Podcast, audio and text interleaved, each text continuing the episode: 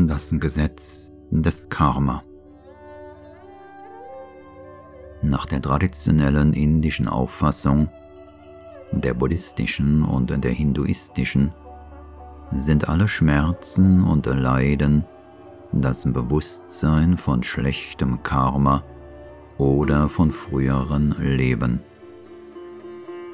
In der folgenden Passage zeigen Sri Aurobindo und die Mutter eine andere Perspektive auf. Sri Aurobindo Die Seele geht in die Wiedergeburt, um Erfahrungen zu sammeln, um zu wachsen.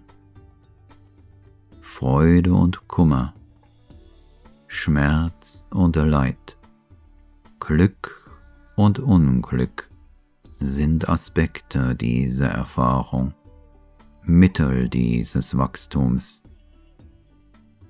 Die Seele kann sogar von sich aus Armut, Unglück und Leid als hilfreich für ihr Wachstum, als Ansporn für eine rasche Entwicklung akzeptieren oder wählen. Und Reichtum, Wohlstand und Erfolg als gefährlich und für ein Nachlassen ihrer spirituellen Bestrebungen ablehnen.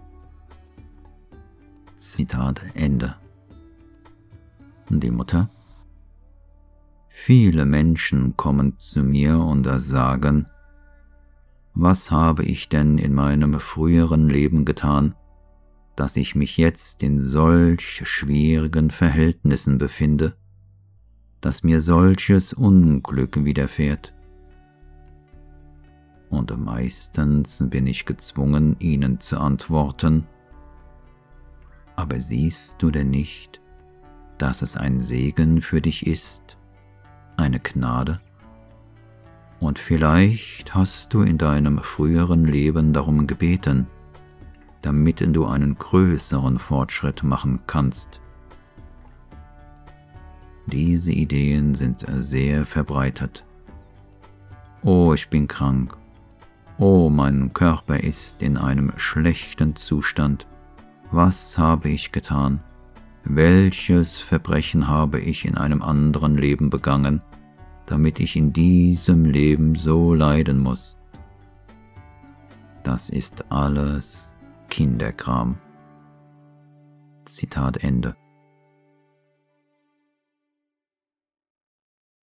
Das bedeutet nicht, dass das Element in der Gerechtigkeit das zu schmerzhaften Konsequenzen aufgrund von falschen Handlungen führt, im Gesetz des Karma nicht vorhanden ist.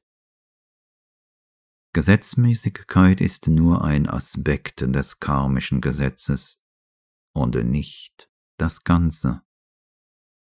Nach Sri Aurobindo ist das Gesetz des Karma nichts Absolutes, sondern nur ein Instrument oder ein Mechanismus, der vom göttlichen Willen oder der göttlichen Gnade benutzt wird, um die fortschreitende Entwicklung der Seele zu steuern.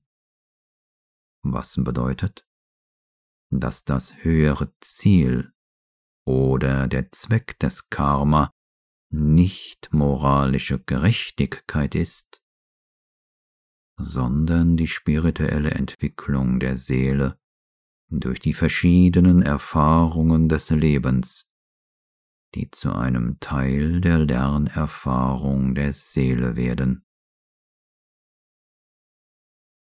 Wenn zum Beispiel ein Kind Feuer berührt, verbrennt es sich, aber das ist weder Gerechtigkeit noch Bestrafung. Das Kind lernt und wächst durch diese Erfahrung. Der Mutter zufolge kann die Gnade unter bestimmten Bedingungen sogar das Karma vollständig aufheben.